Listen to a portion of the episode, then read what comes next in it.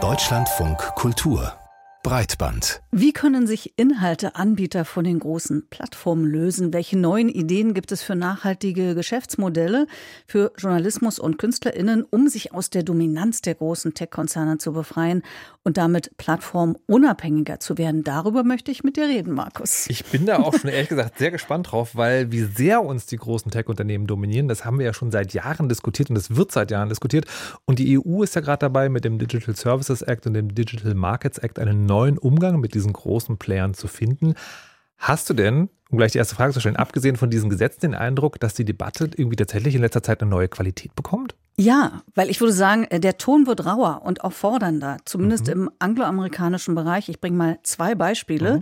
Der britische Jurist und Bestsellerautor Jamie Saskind, der als junge, überzeugende Stimme gilt, wenn es ums Internet geht, hat ein Buch geschrieben, das Anfang des Jahres bei uns erschienen ist. Es heißt Digital Republic, warum unsere neue Welt eine neue Ordnung braucht. Und darin äußert er sich ziemlich radikal. Zum Beispiel meint er, Markus, dass das, was die EU im Moment mit ihrer neuen Gesetzgebung vorhat oder gerade dabei ist umzusetzen, nicht reichen wird, um die unkontrollierte Macht der Tech-Firmen zu brechen. Weshalb er den Aufbau einer digitalen Republik fordert, das heißt den Aufbau von Strukturen, die verhindern, dass einzelne Gruppen wie etwa Tech-Giganten die Gesellschaft dominieren. Und er meint auch, man soll sich endlich von der Annahme verabschieden, dass gesellschaftlicher Fortschritt gleichbedeutend damit ist, dass jeder seine eigenen wirtschaftlichen Interessen verfolgt, sondern alle, auch Unternehmen, sind der Gemeinschaft verpflichtet. Das heißt, für ihn ist diese Idee der Profitmaximierung, wie wir sie jetzt haben, nicht mehr akzeptabel. Ich applaudiere.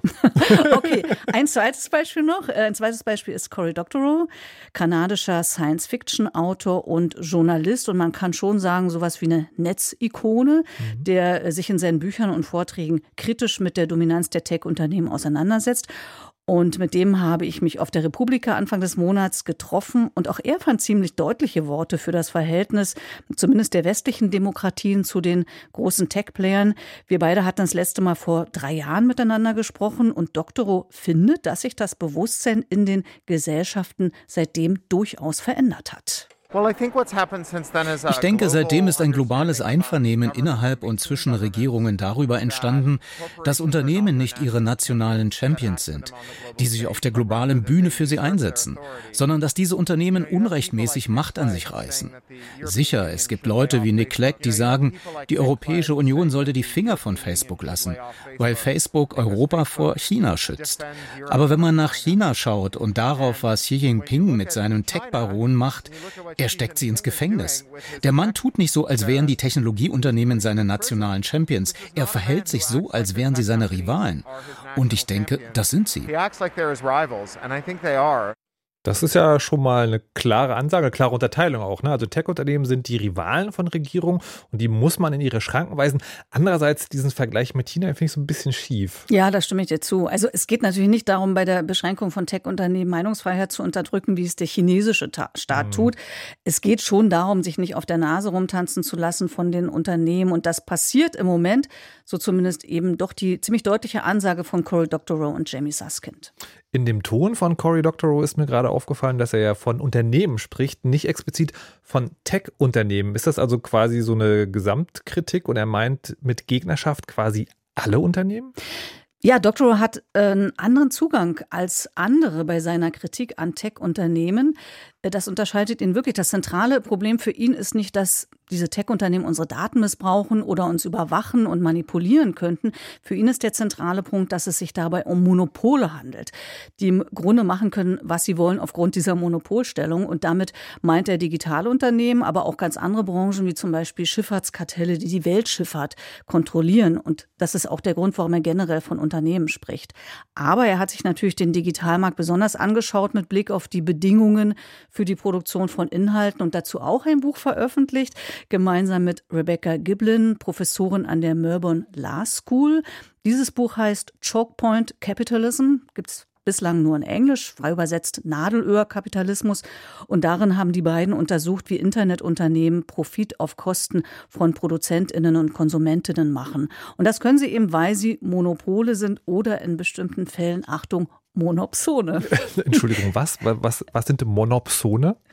Ja, ich muss ehrlich zu sagen, dass ich den Begriff bisher auch noch nicht kannte. Das mhm. ist allerdings ein Wort, das äh, die Wissenschaft zum ersten Mal schon 1933 verwendet hat. Und äh, zwischen Monopol und Monopson gibt es einen kleinen Unterschied, aber ich würde mal sagen, die Wirkung ist dieselbe. Monopol sagt man, wenn jemand Alleinverkäufer ist und was ein Monopson ist, das erklärt Cory Doctorow so. Monopsony ist das Wort, das niemand kennt, weil niemand jemals ein familienzerstörendes Brettspiel mit diesem Namen wie Monopoly entwickelt hat. Aber ein Monopson ist der böse Zwilling vom Monopol. Das ist nicht der Markt, wo alles von einem starken Verkäufer, sondern von einem mächtigen Käufer kontrolliert wird. Wie in den Städten, in denen Uber alle Taxis aus dem Geschäft geworfen hat, indem es ein Jahrzehnt lang Taxidienste unter dem Betriebskostenpreis anbot. Mit Hilfe von 30 Milliarden saudischem Ölgeld. Geld. Wenn du ein Taxi fahren willst, gibt es nur einen Arbeitgeber und das ist Uber und der hat das Monopol. Es ist der alleinige Käufer deiner Arbeit und kann die Bedingungen festlegen. Und diese Bedingungen können unglaublich unfair sein klingt einleuchtend und Monopole sind also genauso schädlich wie Monopole für den freien Wettbewerb, wenn ich das richtig verstanden habe. Das Thema ist ja dann deshalb auch, wie sich Kreative, also Inhalteanbieter wie KünstlerInnen oder JournalistInnen aus diesen Abhängigkeiten von den Monopolen und Monopsonen lösen können und was mir da sofort einfällt, sind Abhängigkeiten wie die Suchalgorithmen oder die Bewertungen oder auch, dass man sein ganzes Geschäftsmodell einfach verlieren kann als Content Creator, wenn eine Plattform dicht macht oder die Spielregeln ändert. Wir haben jetzt bei Twitter zum Beispiel gemerkt, wie eine Plattform meiner Meinung nach, mhm. relativ schnell zum Totalausfall werden kann. Welche Beispiele hat Cory Doctorow da? Also für ihn äh, ist ein Beispiel für so einen Monopson Audible, hundertprozentige Tochter von Amazon, die 90 Prozent des globalen Hörbuchmarktes kontrolliert unter anderem aufgrund eines attraktiven Abo-Modells, mit dem man als Hörbuchfan eben viel Geld sparen kann.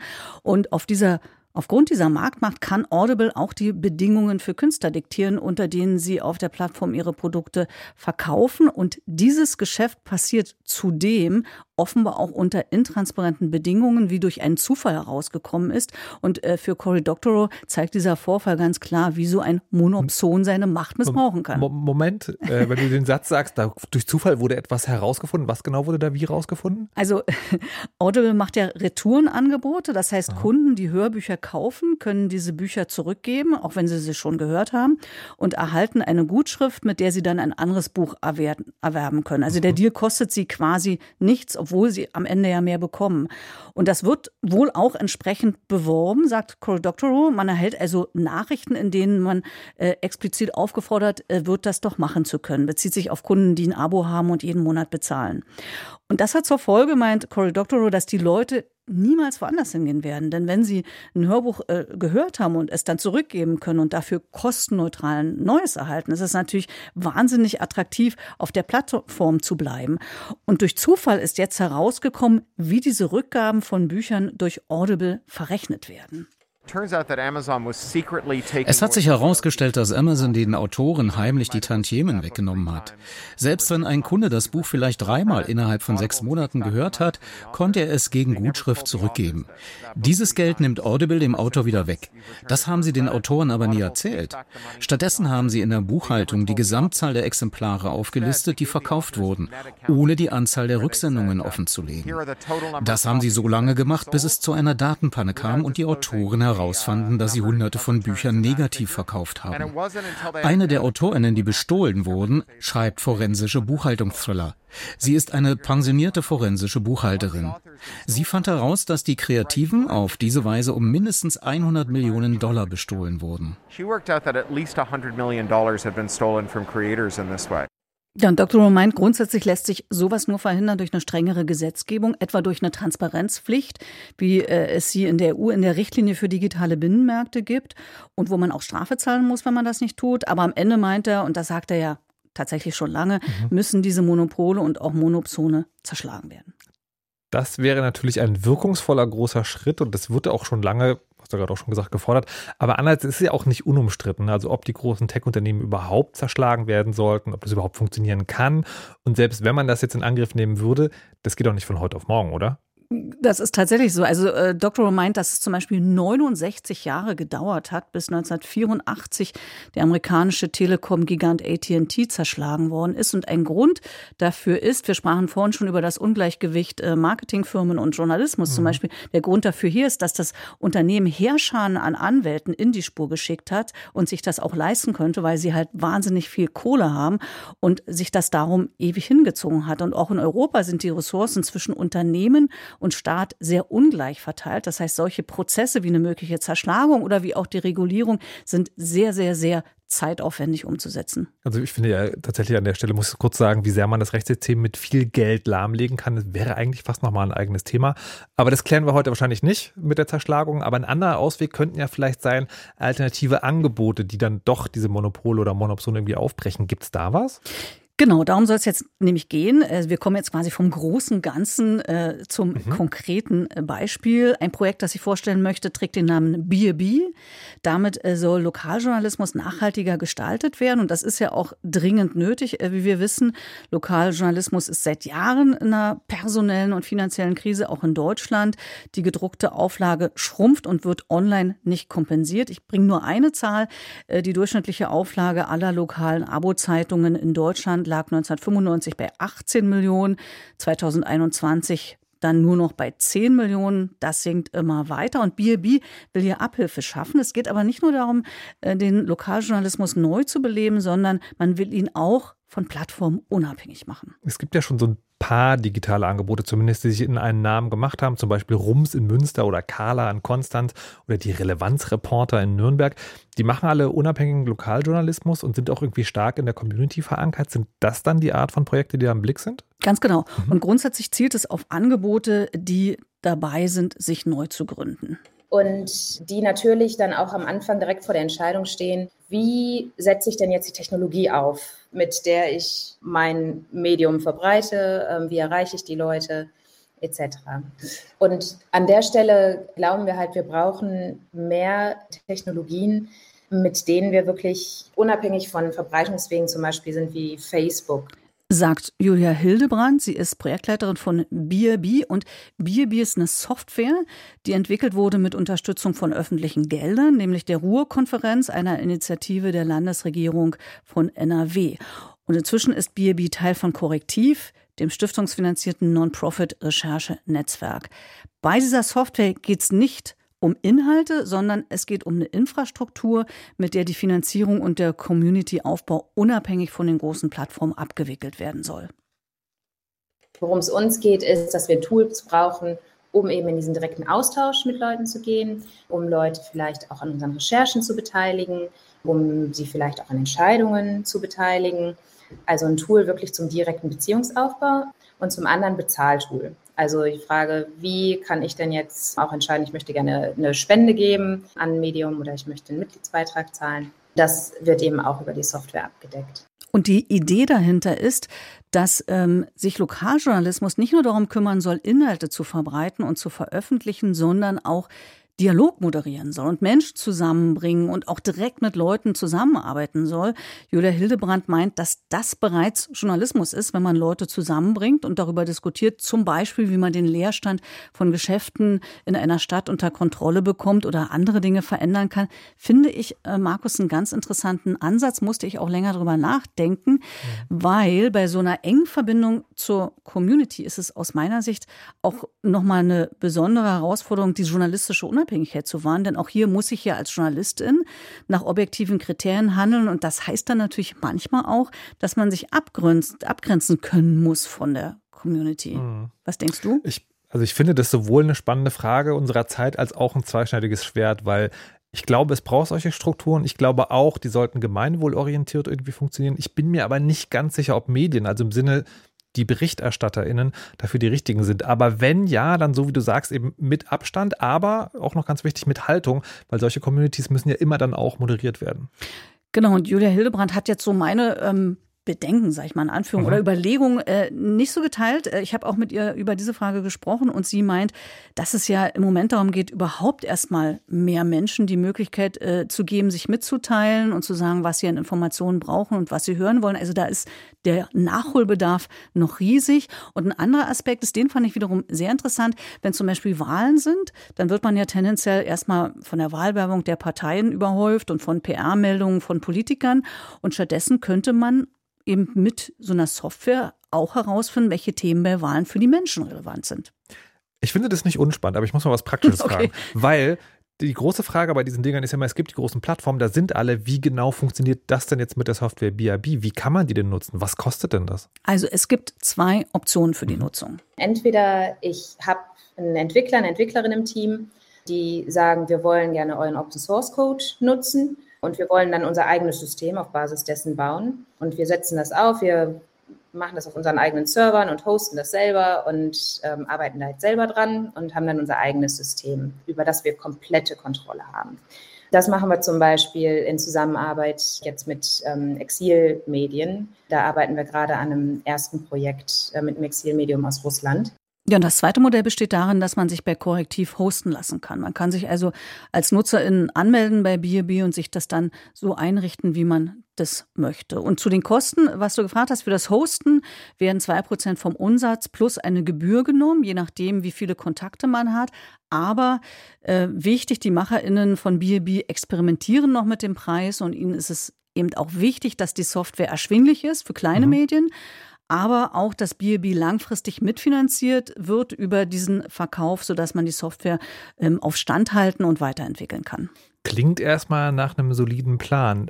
Was ich mich aber bei all dem frage, Neugründungen wie zum Beispiel mit Hilfe von BRB sind ja das eine. Was ist aber denn mit den Verlagshäusern, die zum Beispiel Lokaljournalismus noch anbieten? Trotz aller Krisen vermute ich, dass die trotzdem noch andere Ressourcen haben.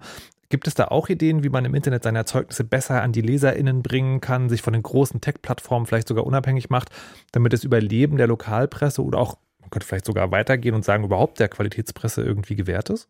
Also ich sage mal ja, Überlegungen gibt es. Oh, immerhin. ähm, ähm, die sind noch nicht ganz so fruchtbar, aber mhm. das kann ja noch kommen. Also zum Beispiel stellt sich die Frage, ob man durch Kooperationen im Vertrieb äh, digitaler Printprodukte den Verkauf steigern kann. Also denkbar wäre, ein gemeinsames System zu schaffen, eine gemeinsame Plattform, auf der man für eine bestimmte Summe als Nutzerin relativ viele Inhalte lesen kann. Das könnten, äh, könnte für die LeserInnen attraktiver sein, als einzelne Digitalabos abzuschließen.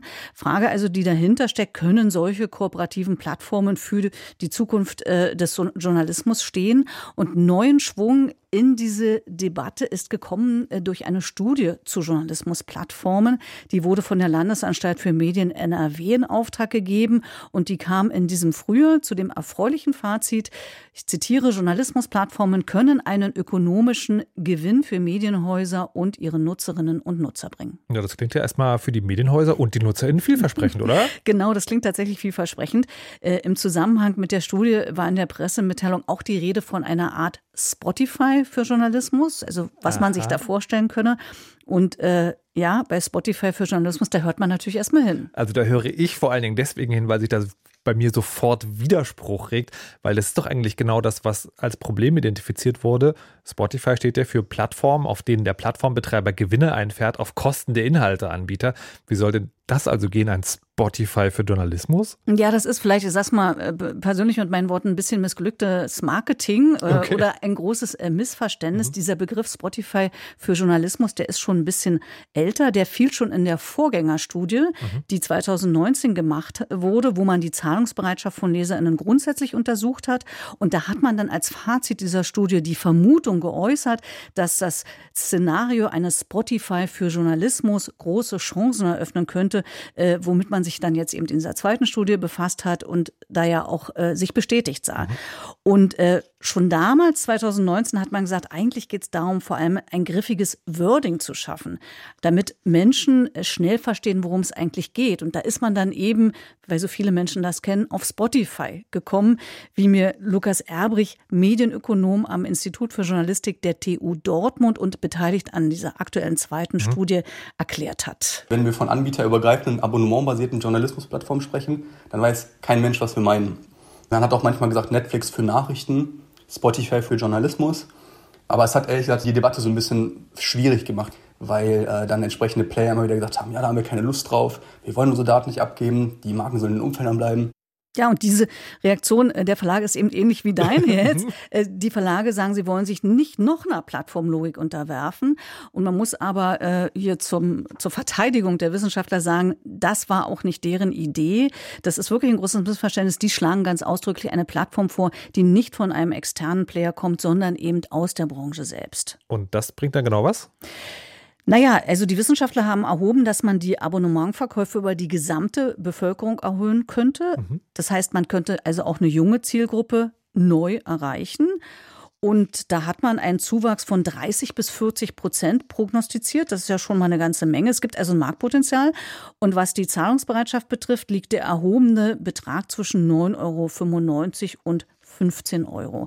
Noch sind die Verlage allerdings skeptisch, weil sie haben Sorgen, einmal ob die Umsätze dann richtig verteilt werden zwischen den einzelnen Playern und ob ihre Markenwahrnehmung davon beeinträchtigt werden könnte. Da sind also noch ein paar Bretter zu bohren, aber Lukas Erbrich ist optimistisch. Wir haben jetzt das Marktpotenzial, wir haben gesehen, dass es eben diese Effekte gibt, das wussten wir vorher nicht. Und deswegen glaube ich, dass da erstmal jetzt eine Debatte angestoßen worden ist. Und ich denke, ähm, dass wir sozusagen diese so Inhaltebündel stärker sehen werden. Also ich denke, dass wir da gewisse Kooperationen auf jeden Fall sehen werden. Ich meine, sei es auch zum Beispiel sowas wie Drive von der DPA, wo Regionalverlage ihre Daten gemeinsam teilen. Also eine, eine Zusammenarbeit, um hier Synergien zu ermöglichen. Das ist jetzt mal losgelöst von den Plattformen eigentlich auch das, was wir hier als sinnvoll erachten. Das klingt doch erstmal ganz versöhnlich. ich muss heute, ich habe das bei deinem Thema heute ein paar Mal gesagt. Ne? Ich finde es eine interessante Idee, aber ich sehe auch eine Schwierigkeit, ne? weil wer diese Plattform kontrolliert, der hat dann ja quasi doch irgendwie wieder ein Monopol. Das heißt, wenn man sowas macht, müsste das wohl, denke ich, irgendwie demokratisch, genossenschaftlich oder vielleicht sogar gemeinwohlorientiert passieren, weil sonst, glaube ich, kommt man schnell in Teufelsküche, oder? Ja, und ich glaube, darum wird es noch viele Diskussionen hm. geben. Ich schließe jetzt kurz noch den Bogen zu mhm. Jamie Saskin und Cory Doctorow, mit denen äh, ich angefangen habe. Beide haben diesbezüglich keine neuen Ideen, was konkrete Einzelaktionen betrifft, wie wir sie eben besprochen haben. Aber sie sind laute Stimmen, die systemische Veränderungen fordern und im Falle von. Rowe Dinge in die Öffentlichkeit bringen, die mir nicht so bekannt waren und damit eben auch einen Unterschied machen. Ich möchte schließen mit einem Zitat von Jamie Saskind, der schrieb mit Blick auf die Veränderungen, Zitat, wir sollen wie Philosophen denken und nicht wie Juristen. Ein Jurist fragt, entspricht das dem geltenden Recht? Und ein Philosoph fragt, sollte es geltendes Recht sein? Also Dinge, die früher völlig akzeptabel waren, sollten es vielleicht heute nicht mehr sein.